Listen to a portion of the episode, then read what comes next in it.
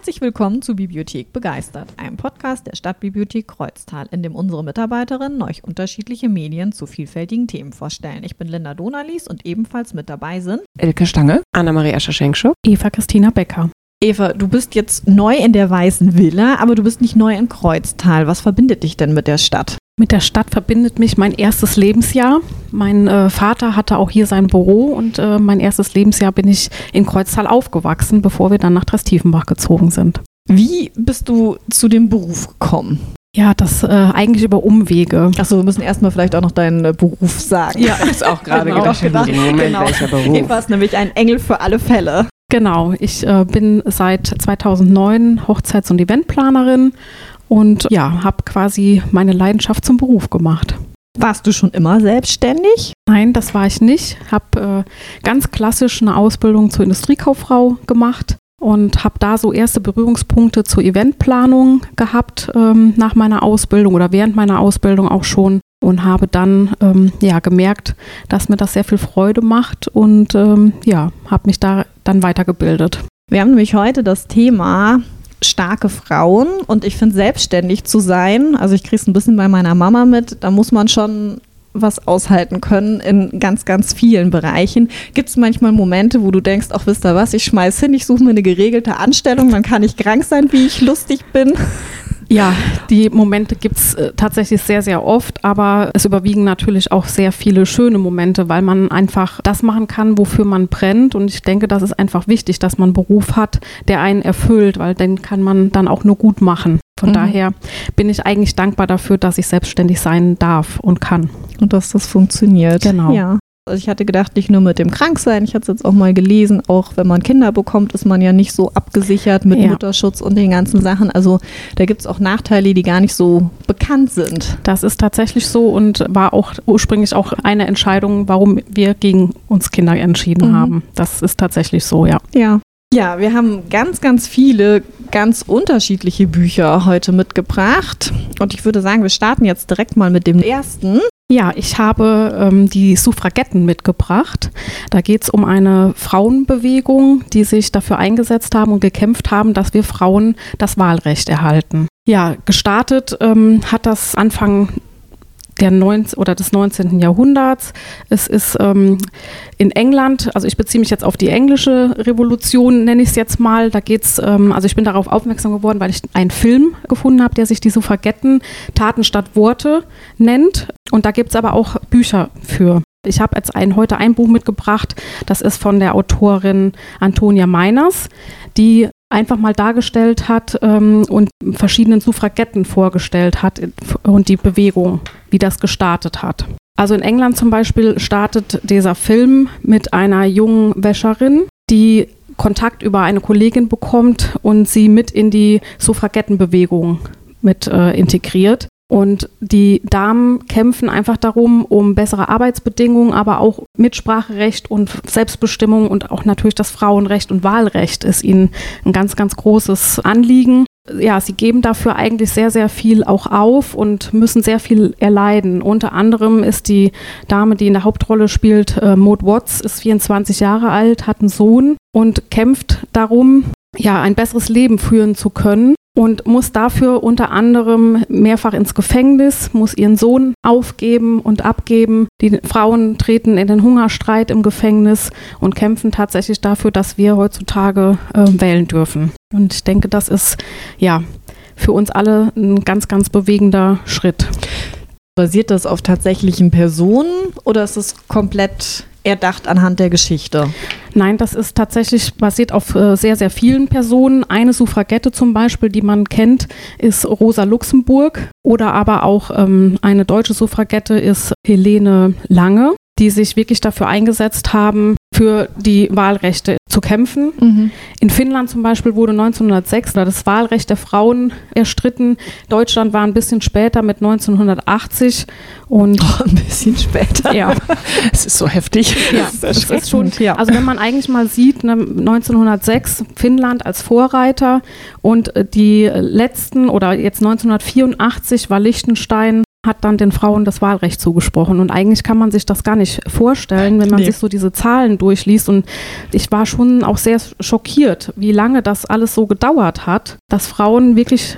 Ja, auch wenn ich jetzt so 1900 drüber gucke, genau, 1934 Türkei. Ja, genau. Oder dann aber 1976 Portugal, wo man eigentlich denkt, ähm, Wir schütteln alle nur noch den Kopf. Ja, hier. Also, Also wobei wir waren 1918. Ich habe gerade Genau, 1980 Deutschland, verstanden. Okay, nein, nein, ja, Deutschland war passt 1918 mit Österreich und Polen, Lettland und Luxemburg zusammen. Aber wenn man sich so die anderen Länder Besser. anguckt, Ja, das auch ist krass. die also Schweiz die mit Türkei war 1961. zehn Jahre vor Frankreich. Ja, ja Das denkt man fand ich ne? auch sehr, sehr ähm, interessant. Ja. War mir so auch nicht bewusst.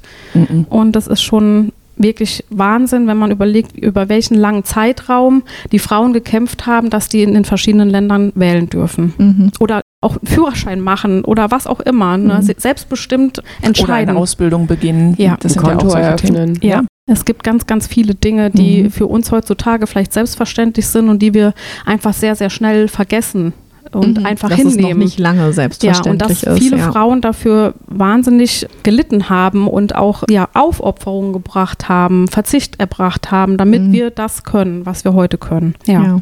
ja, da passt mein Buch total gut zu. Wir gehen jetzt nach Deutschland dann und zwar mit dem Thorsten Körner in der Männerrepublik, wie Frauen die Politik eroberten. Also ich finde, bei den Suffragetten ist ja auch ganz viel körperliches Leid mit dem Gefängnis und Hungerstreik und so. Das ist hier jetzt nicht mehr.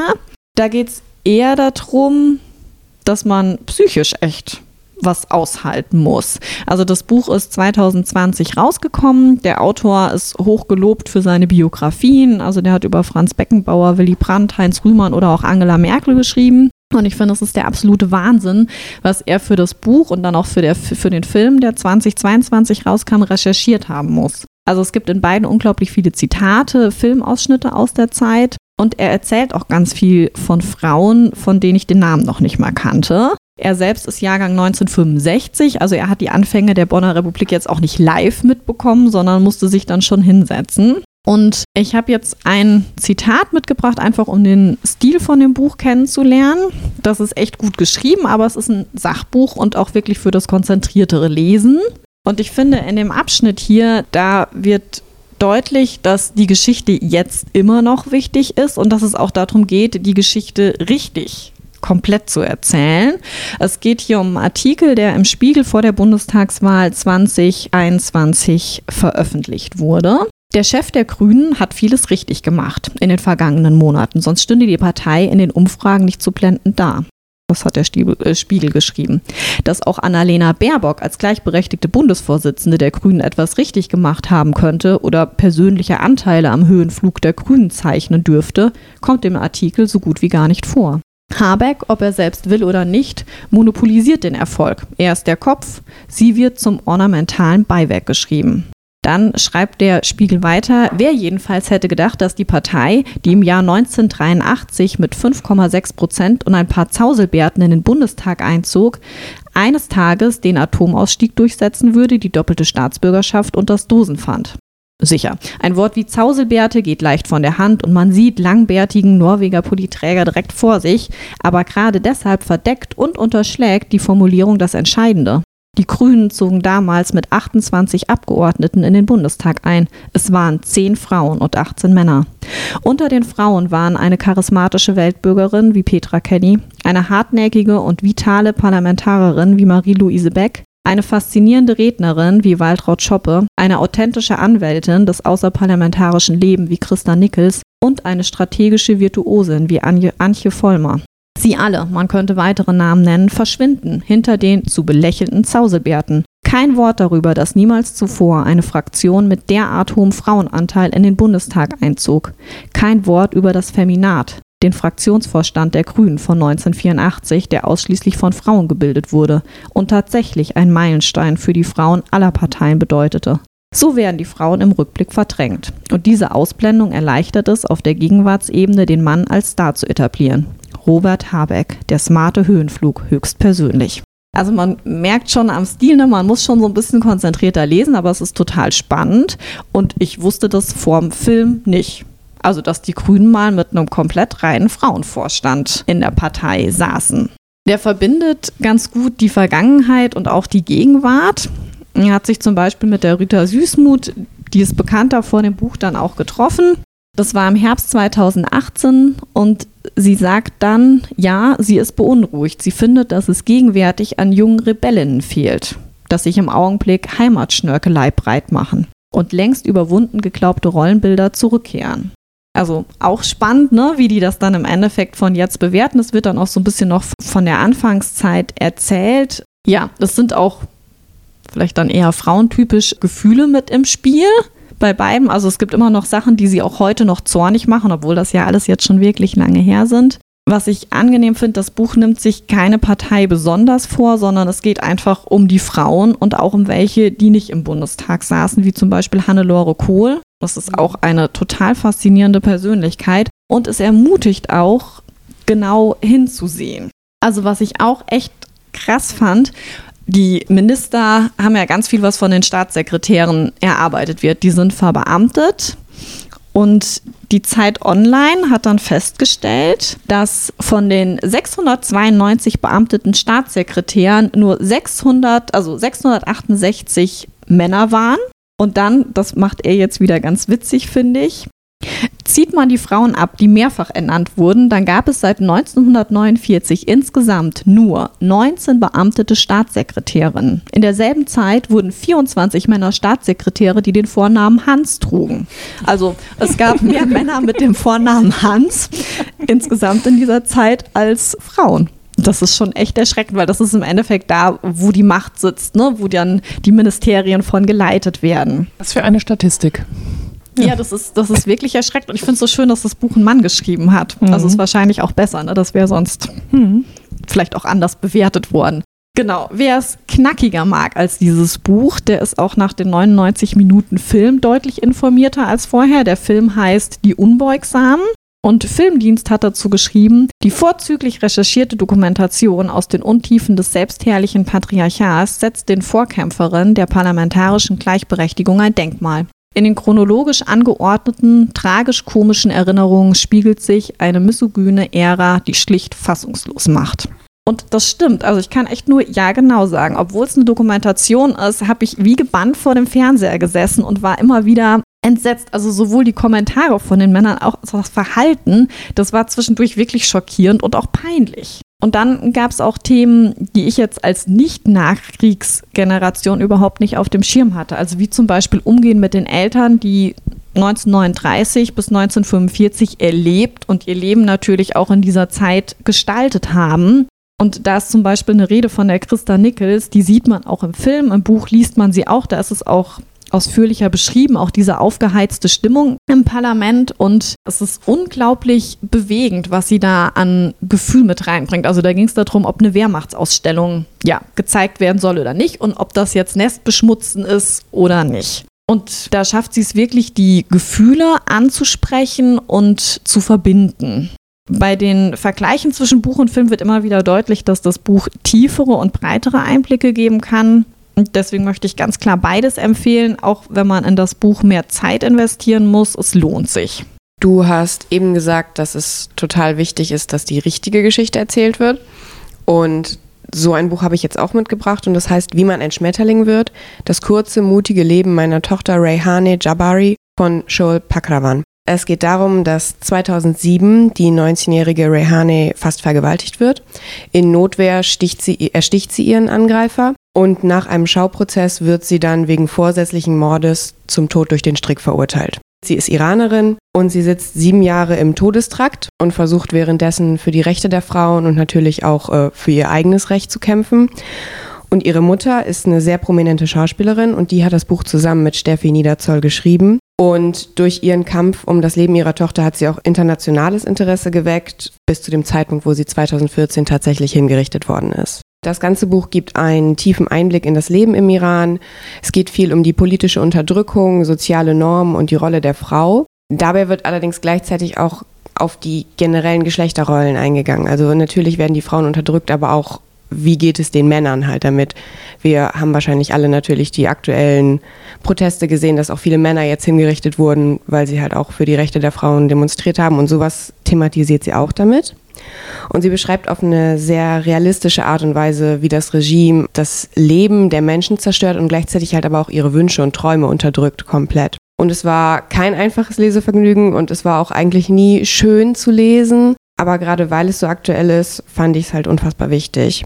Also die Shol Pakravan lebt seit 2017 mit ihrer jüngsten Tochter in Deutschland. Ihre mittlere Tochter und ihr Mann wollten eigentlich nachkommen, denen wurden allerdings im Iran die Pässe abgenommen. 2021 konnte ihre mittlere Tochter dann tatsächlich auch nach Deutschland kommen. Der Mann darf allerdings immer noch nicht ausreisen, wegen der Arbeit, die die Familie halt gegen das Regime im Iran getan hat. Und sie war tatsächlich 2019 mit einem Theaterstück in ausgewählten Städten in Deutschland, wo sie halt auf das Schicksal der einzelnen Mütter im Iran hingewiesen hat, deren Kinder aus politischen Gründen hingerichtet worden sind.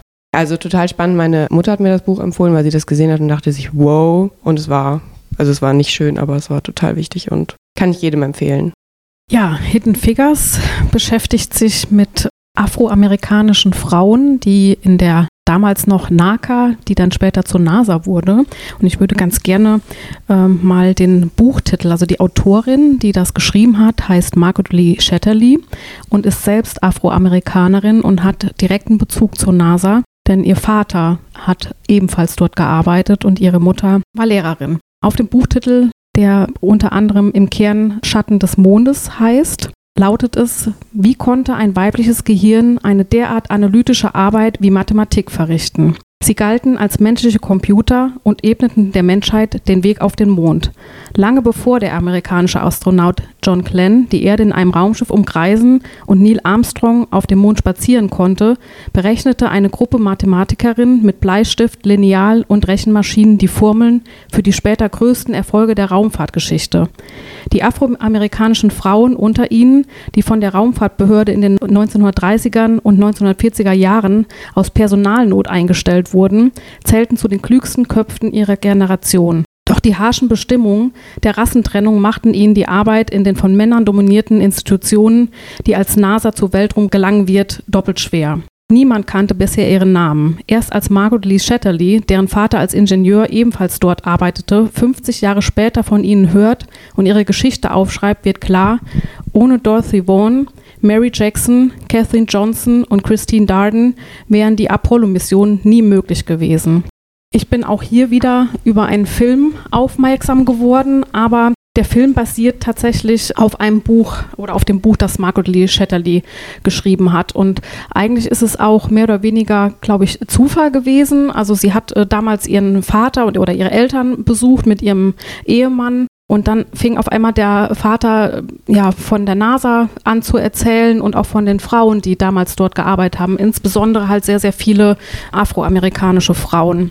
Also ich habe den Film bestimmt schon viermal geschaut, weil ich den immer wieder faszinierend finde, mit welcher Inbrunst diese Frauen einfach für ihre Rechte kämpfen, um anerkannt zu werden und welche Hürden sie auch meistern mussten. Also also eigentlich haben sie ja drei oder mehrere Hürden zu meistern. Zum einen arbeiten sie in einer Männerdomäne, mehr oder weniger ja aus Zufall, weil es Personalmangel gab. Aber berechtigterweise sind sie genau richtig dort als Mathematikerin. Dann sind sie Frauen und dann auch noch Afroamerikanerinnen. Also mehrere Hürden auf einmal und sie haben ganz, ganz stark einfach mit der ja, Rassentrennung zu tun. Und in dem Film wird ganz stark gezeigt, ähm, was das eigentlich bedeutet hat. Also eine dieser Frauen, Catherine Johnson, wird in, in eine Abteilung versetzt, wo tatsächlich nur Männer arbeiten und muss mehrere Minuten und mehrere Kilometer über das NASA-Gelände laufen, um auf die Toilette gehen zu können. Und äh, also bei Wind und Regen, man wird, man zeigt äh, in dem Film halt immer wieder, wie sie hin und her rennt und sich beeilt. Und dann läuft sie in ihrem Kostümchen mit ihren Pumps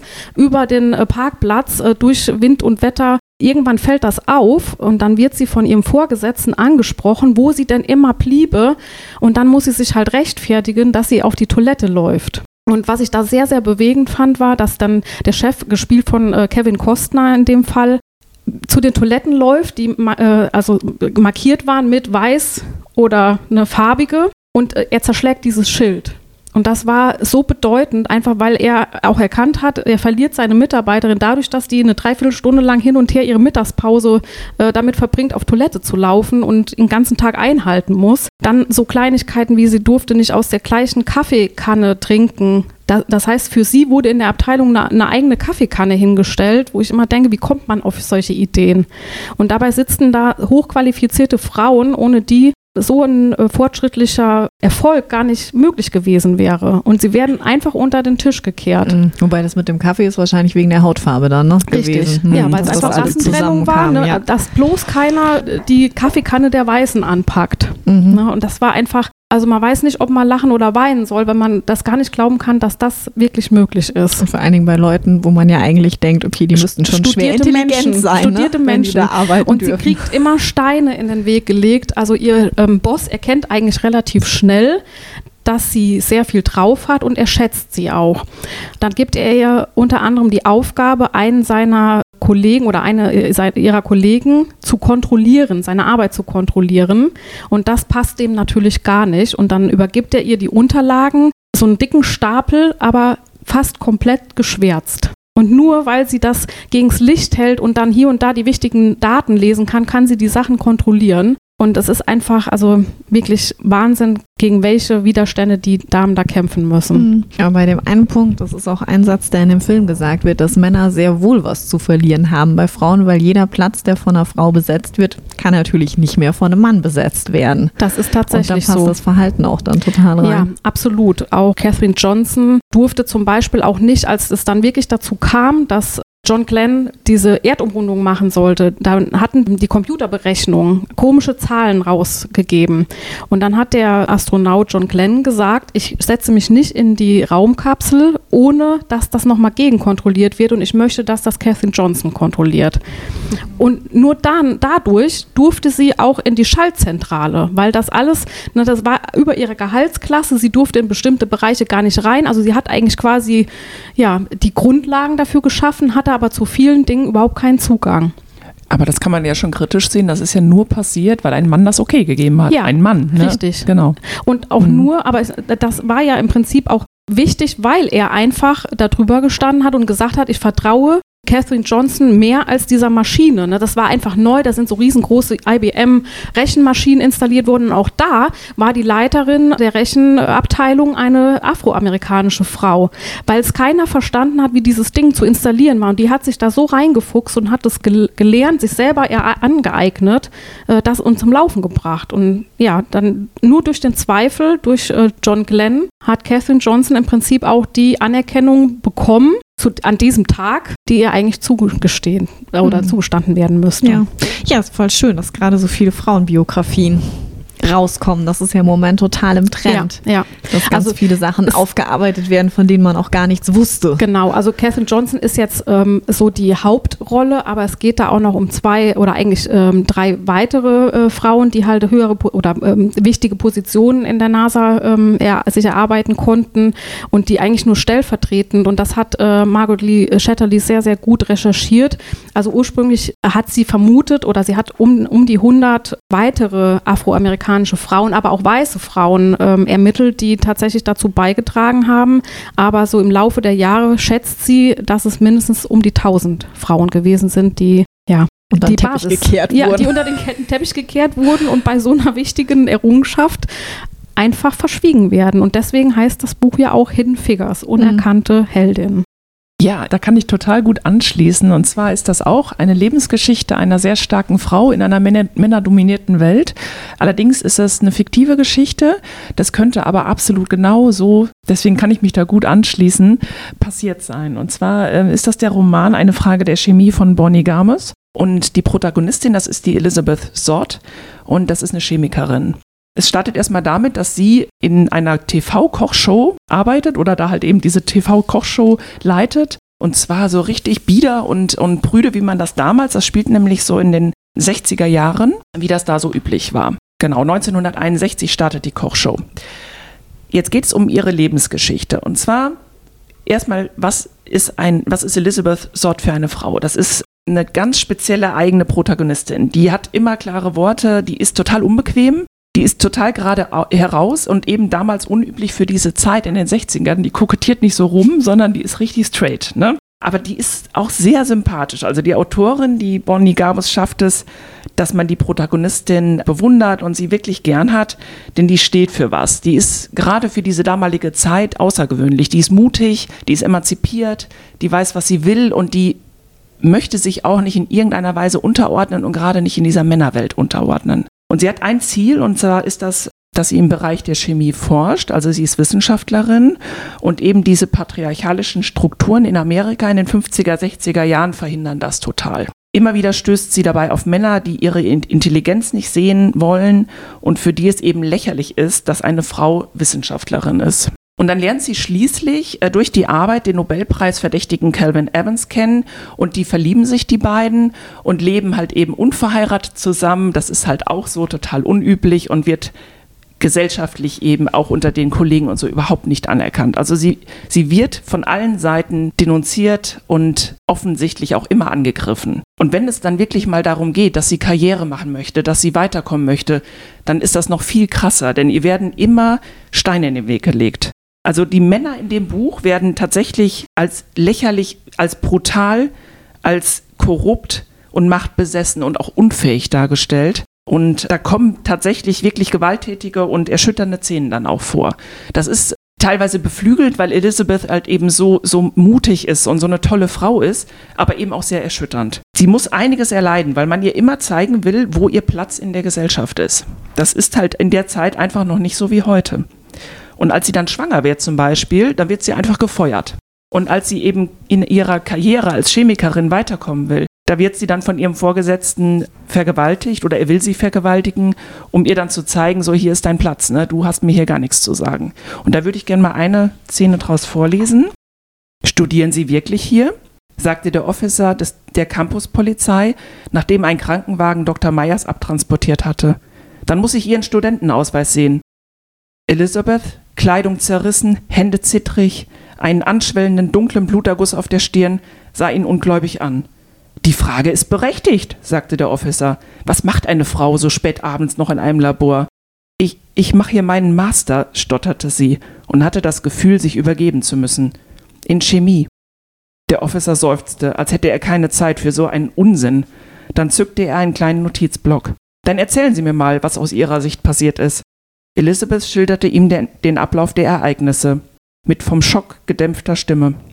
Es sah aus, als mache er sich Notizen, aber als er sich umdrehte und einem anderen Officer zu sagen, er habe alles im Griff, da fiel ihr auf, dass der Block leer war. Bitte, ich, ich brauche einen Arzt. Er klappte den Block zu. Möchten Sie eine Erklärung des Bedauerns abgeben? Dann warf er einen Blick auf ihren Rock, als wäre schon allein der Stoff eine offensichtliche Aufforderung. Sie haben den Mann niedergestochen. Es wäre besser für Sie, wenn Sie etwas Reue zeigen würden. Also sie hat sich gewehrt, als der Mann sie versucht hat zu vergewaltigen. Darum geht's. Also es ist schon schockierend, aber eben auch sehr unterhaltsam und sehr mutmachend. Denn es geht in diesem Roman vor allem darum, um das Thema der Chancengleichheit und Gleichbehandlung, weil das hat damals in den 50er, 60er Jahren tatsächlich nicht stattgefunden, wie wir das eigentlich heute kennen. Und äh, darum, da lebt man so mit mit dieser äh, Protagonistin Elizabeth Sott und man spürt diese, diesen Kampf und die Kraft, die sie hat. Denn sie lässt sich wirklich nichts gefallen, die zieht das komplett durch. Und heut, heute kann man sich eben gar nicht mehr vorstellen, unter solchen Bedingungen zu arbeiten oder zu leben. Okay, also wenn ich mich jetzt anschließe, das nächste Buch, was ich mitgebracht habe, es ist vielleicht nicht mehr ganz so krass, aber gewisse Bedingungen scheinen irgendwie geblieben zu sein. Also hier in dem Buch Die Wut, die bleibt von der Mareike Fallwickel, gibt es auch Gewalt gegen Frauen, wobei die finden da eine sehr eigene Lösung für dann, die man gut oder nicht gut finden kann. Aber wenn man jetzt sowas liest, wie von dir, finde ich eigentlich wäre es gut, wenn die Mädels da in der Nähe gewesen wären. Die hätten Lösungen gehabt für Officer und Täter. Ja, also das Buch ist mein absolutes Jahreshighlight. Ich könnte alle Seiten daraus vorlesen, weil da so viel Gutes drin steht. Und ich fange jetzt einfach mal nur mit dem Prolog an, der ist eine Seite lang, weil danach will man eigentlich weiterlesen, finde ich. Haben wir kein Salz, sagt Johannes beim Abendessen. Sagt es genau so. Haben wir kein Salz. Und nicht mal in Helenes Richtung. Sie hört das Du in seiner Formulierung, hört, hast du es vergessen, hört, du hast doch gekocht, hört, steh du doch mal auf. Und all diese Du's schlagen ihr die Kraft aus dem Körper. Matt und müde sitzt sie da, in ihren Ohren das schwere Dröhnen wie es anschwillt, wie es körperfüllend wird, sodass da kein Platz mehr ist, nicht einmal für den nächsten Atemzug. Sie sieht, dass Lola im Salat stochert, so missmütig mit dem neuen Teenager-Gesicht. Sieht, dass Maxi ein Kartoffelstück mit den Fingern in den Mund schiebt, statt die Gabel zu benutzen. sieht, dass Lucius beinahe sein Wasserglas umwirft. Beide sind blond wie Johannes, präsent, fordernd, so bedürftig und laut. Alle sind so laut. Das ganze Abendessen ein Lärm, nein, der ganze Tag. Voll mit ihrem Rufen, ihrem Wollen, ihrem Streiten und Bitten und Brüllen. Es legt sich in Helene ab, in diesen langen Stunden, die sie heimlich herunterzählt, bis zu dem Moment, in dem die Kinder im Bett liegen und ihr in der Küche die Tränen kommen vor Erschöpfung. Aber dann.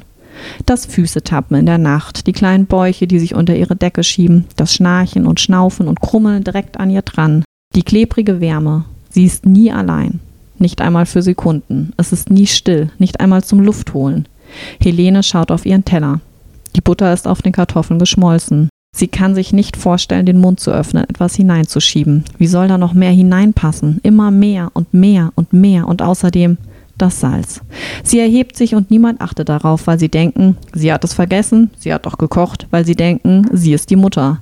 Sie ist mit drei Schritten vom Abendbrottisch bei der Balkontür öffnet sie, schaut nicht zurück, macht noch zwei weitere Schritte und dann diesen einen. So, das ist der Prolog. Ja, also der eine Schritt über die Balkonumrandung, das ist auch bis auf weite Strecken das Einzige, was wir aus Helenes Kopf direkt erfahren. Der Balkon ist im zwölften Stock und Helene lässt die 15-jährige Lola, Maxi, der im Sommer in die Schule kommt, und den Lucius, der dann in den Kindergarten gehen wird, zurück. Die Geschichte wird im Endeffekt aus zwei Perspektiven erzählt. Einmal aus der von der Lola, die 15 ist. Und die sagt dann bei der Beerdigung, durch ihren Sprung hat Mama sie beschädigt. Jeden einzelnen in dieser kühlen, schmucklosen Halle. Ihr Aufprall hat eine ringförmige Erschütterung ausgelöst. Schockwellen, herumfliegende Splitter, hat alle verwundert, die sie gekannt haben. Und je näher einer dran war, desto größer die Verletzung. Das ist nämlich der Scheiß, dass Lola ganz nah dran war. Näher geht es nicht. Ich finde, hier wird der Schreibstil von ihr total deutlich, weil sie kann es unglaublich gut, Gefühle in Worte zu fassen, finde ich. Also, dass man richtig ne, das so, so nachfühlen kann, auch wenn man es selber so vielleicht nicht in Worte hätte fassen können. Und dann gibt es noch eine zweite Perspektive in dem Buch und das ist die von Sarah. Das ist Helenes beste Freundin gewesen und zwar seit mehr als 40 Jahren. Also die waren schon zusammen in Kindergarten und Schule. Die Sarah schreibt freiberuflich Thriller. Pro Jahr bringt sie ein Buch raus, kann von den Einnahmen gut leben. Sie wohnt mit Freund Leon im eigenen Haus, also zwei Berufstätige ohne Kinder in einer noch recht frischen Beziehung. Und das Ganze startet, das muss man vielleicht dann auch noch dazu sagen, mit Corona. Also Sarah und der Freund igeln sich dann im Endeffekt direkt zu ihrer Beziehung ein und Helene ist halt mit ihren Kindern eingeigelt. Ich finde, nach dem Prolog hängt so ein ganz fettes Warum im Raum.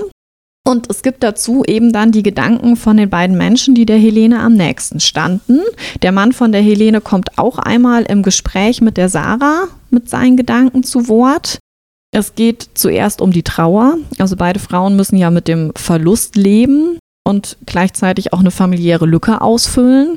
Und es steckt unglaublich viel wahres Familienleben in dem Buch. Also es gibt so viele Stellen. Ich habe ja auch Kinder, an denen ich im positiven wie im negativen dachte, ja, genau so. Also zum Beispiel dieses Einnehmende von Kindern, was die Sarah, nachdem die einen Tag mal da Baby gesittet hat und auch die Stunden runterzählt, wann sie endlich diese Familie wieder verlassen kann, äh, was ihr dann auch unangenehm ist. Aber also sie sagt, die, die haben überhaupt gar keine Grenzen. Es gibt keine Grenze zwischen Mutter und Kinderkörper. Ne? Die kleben einfach an dir dran.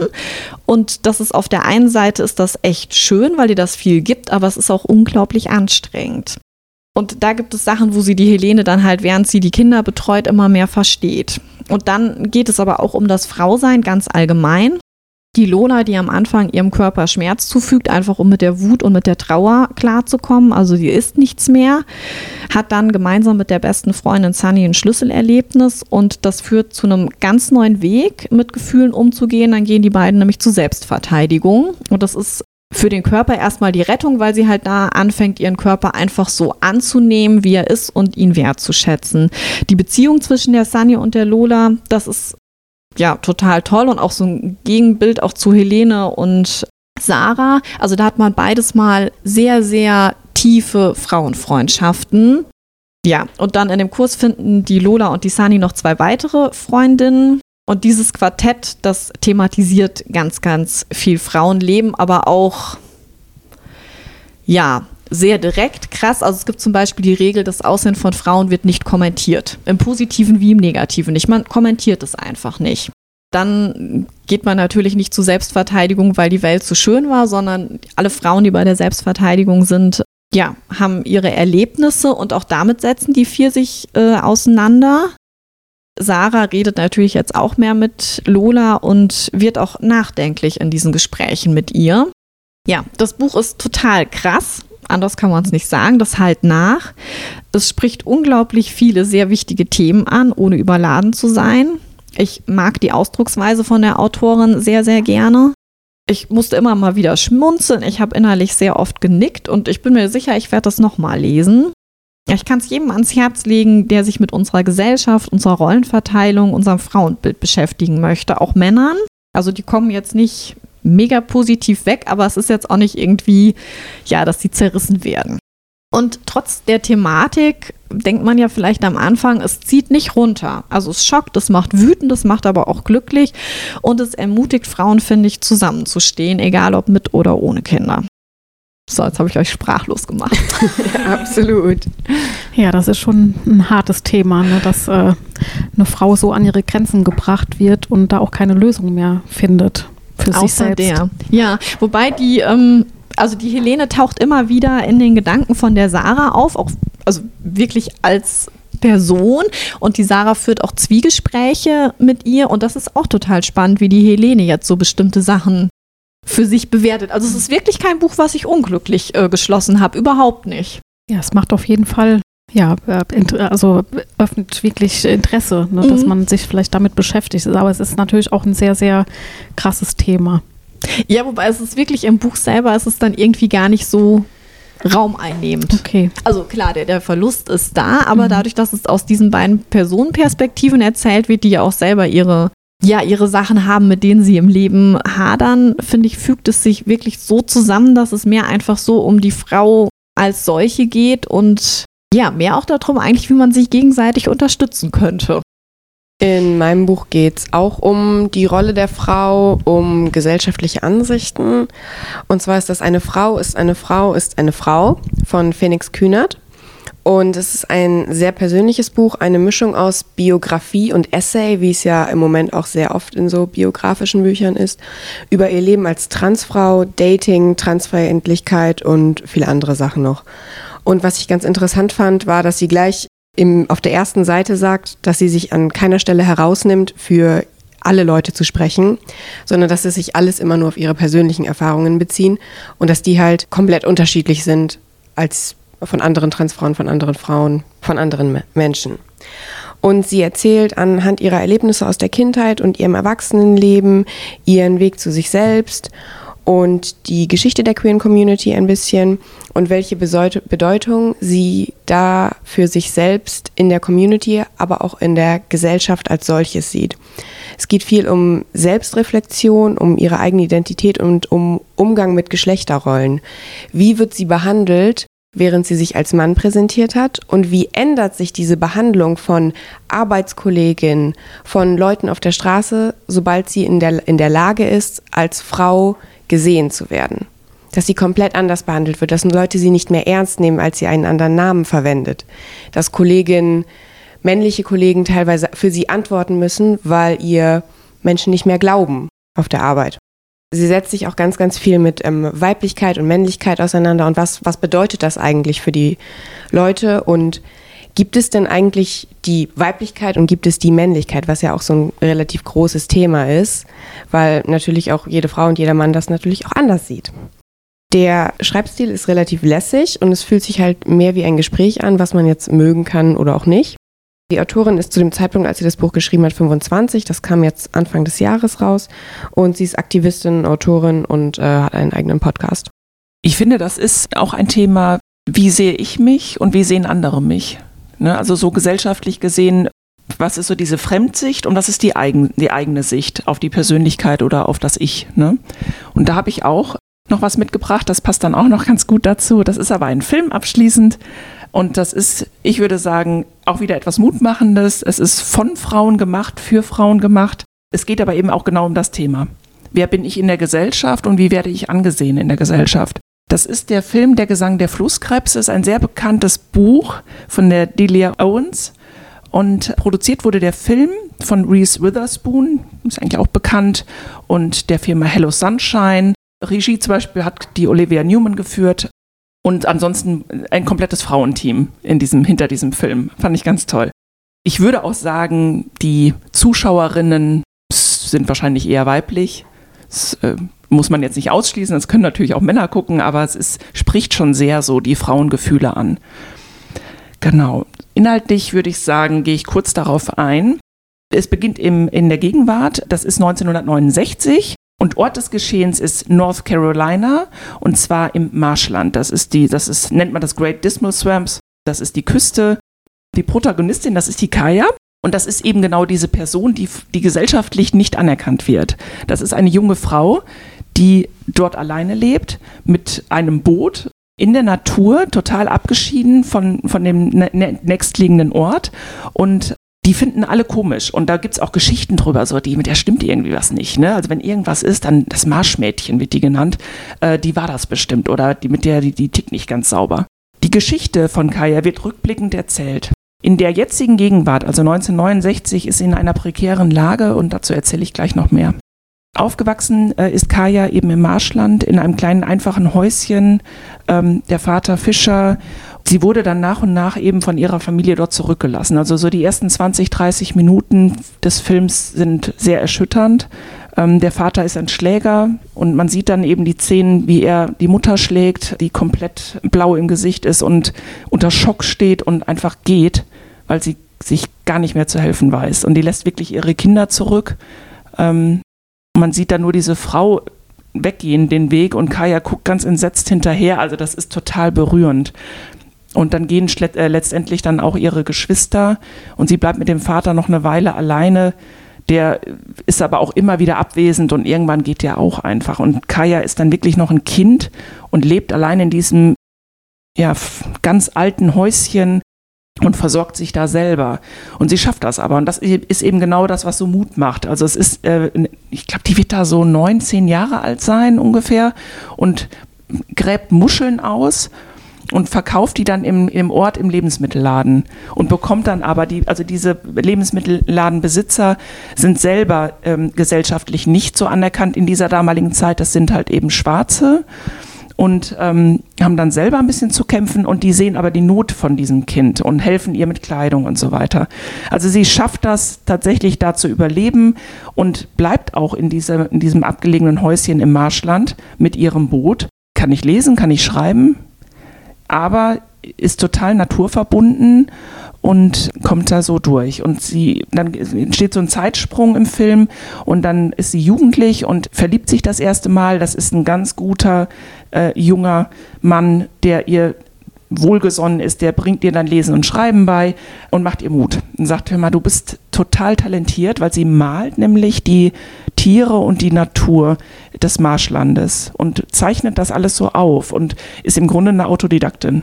Also die zeichnet dann die, die, ähm, die Tiere oder auch Pflanzen und katalogisiert das im Grunde alles. Und er bringt ihr dann das Schreiben bei und dann beschreibt sie auch die Dinge. Und sie hat im Grunde nachher wirklich fertige Bücher da liegen. Und er ermuntert sie dann zu sagen, hey, das musst du an Verläge schicken. Ne? Du, du kannst damit Geld machen. Das ist dann dein Beruf. Und das macht sie dann letztendlich auch. Leider verlässt er sie, er geht dann aufs College irgendwann und sie muss sich wieder alleine durchschlagen und sie leidet auch. Also es ist jetzt keine totale Kämpfernatur, sie leidet wirklich, man leidet auch mit ihr, aber sie schafft das. Und dann äh, lernt sie einen anderen jungen Mann kennen, der ist ihr halt nicht so wohlgesonnen, der will sie eigentlich nur ausnutzen und wird auch übergriffig und auch gewalttätig. Äh, da kommt wieder die Erinnerung so an ihren eigenen Vater dann auch hoch ja, das ist sehr berührend. Im Endeffekt geht alles natürlich gut aus. Das ist auch, deswegen sage ich so, so ein typischer Frauenfilm eigentlich. Also man lebt da wirklich mit. Das ist unheimlich gut gemacht. Ähm, es ist nicht zu kitschig, ein bisschen schon, dass man so ach, manchmal denkt so, ach wie schön, aber eben auch ehrlich, äh, erschütternd. Gerade so die, der Anfang vom Film fand ich, das war sehr berührend. Genau, und die Schauspielerin wurde unheimlich toll ausgewählt. Das ist eine ganz unbekannte Schauspielerin. Die Kaya wird gespielt von der Daisy Edgar Jones. Die wirkt ganz sensibel und, und äh, hoch empfindlich auch, so oder in ihrer Wahrnehmung, genau das, was ja die Kaya auch ist. aber trotzdem auch mutig und ein bisschen rebellisch. Toller Frauenfilm, kann ich nur empfehlen. Lohnt sich, das Buch ist toll, definitiv, aber der Film ist wirklich auch sehr schön und gut gemacht. Okay, jetzt haben wir ja unglaublich viel ganz unterschiedliche Sachen von starken Frauen gehört, die auch ganz unterschiedlich begabt sind, wie es im Leben ja auch so ist. Was sind denn wichtige Eigenschaften bei deinem Job, Eva? Organisationstalent würde ich jetzt mal als erstes sagen und ähm, Geduld und einfach einen guten Überblick behalten über das, was gerade so läuft und was ansteht und was wann wie erledigt werden muss. Mhm. Gibt es irgendwas, was jetzt konkret bei der Weißen Villa, die ist ja unsere direkten Nachbarschaft, ansteht? Ja, also im Prinzip die letzten neun Jahre hat mein Vorgänger das ja schon super gemeistert und äh, sehr schöne und viele Veranstaltungen gemacht. Aber ich möchte gerne auch noch ein bisschen frischen Wind mit reinbringen. Die äh, Weiße Villa wird ja momentan unter der Woche auch sehr, sehr viel von der Volkshochschule oder auch für städtische Veranstaltungen äh, und Sitzungen und so genutzt. Und ich sehe aber bei diesem wunderschönen Gebäude ganz viel Potenzial, ähm, auch noch viele Firmen da reinzuholen, weil das wirklich ein tolles Gebäude ist, um da ja Seminare, Tagungen durchzuführen, aber auch sehr schöne Partys feiern zu können. Genau, und äh, ja, da habe ich mir so ein paar schöne Dinge überlegt, wie man das ein bisschen moderner, also wie man quasi ja das alte Gemäuer auch noch mal ein bisschen frischen Wind mit reinbringen kann. Das wäre schön, weil das ist echt eine super schöne Ecke. Das ist sie. Das Die ist Bibliothek wirklich war ja auch da. Mhm. Ja, also es bietet einfach so viel Potenzial. Auch dieses ganze Drumherum, Dreslers Park ist ein, einfach wunderschön. Und jedes Mal, wenn ich quasi auf die äh, Weiße Villa oder in Dreslers Park komme, dann ist das irgendwie äh, so ein ganz besonderer Moment. Also man spürt auch so die Geschichte, wenn man in diesen Räumlichkeiten sich bewegt und sich das alles mal genauer anschaut. Und es ist, äh, ich glaube, es packt dann jeden. Und da dann feiern zu können, glaube ich, ist einfach eine ganz, ganz tolle Gelegenheit. Mhm. Und man sieht ja auch jedes Jahr, dass der Park sehr schön mit Lichtern und so gestaltet oh, werden ja, kann. Auch der, der Weihnachtsmarkt ja. ist immer ein ganz großer Anziehungspunkt für viele Gäste von nah und fern. Und ja, auch die, auch die gelbe Villa nebenan, das Standesamt, das ist einfach so schön, in so einem geschichtsträchtigen äh, Haus oder Häuser sein zu dürfen und die nutzen zu können. Mhm. Ja, dann wünschen wir dir ganz viel Erfolg, dass du die Weiße Villa mit Leben füllst, mit Partyleben oder Lernleben bei Seminaren. Ja, ich äh, freue mich drauf auf die Herausforderungen und äh, ja, kann kaum erwarten, dass die Saison jetzt startet. Mhm. Gut, wer irgendwas jetzt hatte, was er gerne auch lesen möchte, wir stellen wieder alles, was wir heute präsentiert haben, unter Listen im Bibliothekskatalog zusammen. Und noch mehr von dem, was uns oder auch Leser und Leserinnen begeistert hat, findet man im Katalog unter genau meins. Es gibt im Moment ganz, ganz viele Biografien von Frauen, die man auch nicht auf dem Schirm hat. Also es gibt sogar Verlage, die haben ihnen ganze Reihen gewidmet, so dass wenn man mehr über ja, unbekannte Figuren in der Geschichte lesen möchte, dass man da wirklich eine große Auswahl bei uns hat. Wir werden beim nächsten Mal die Madeleine Höfer zu Gast haben. Die hat in Chile, Spanien und den USA gelebt und wir wollen uns zum Thema unterwegs austauschen. Dann verabschieden wir uns. Bis zum nächsten Mal. Tschüss. Tschüss. Tschüss.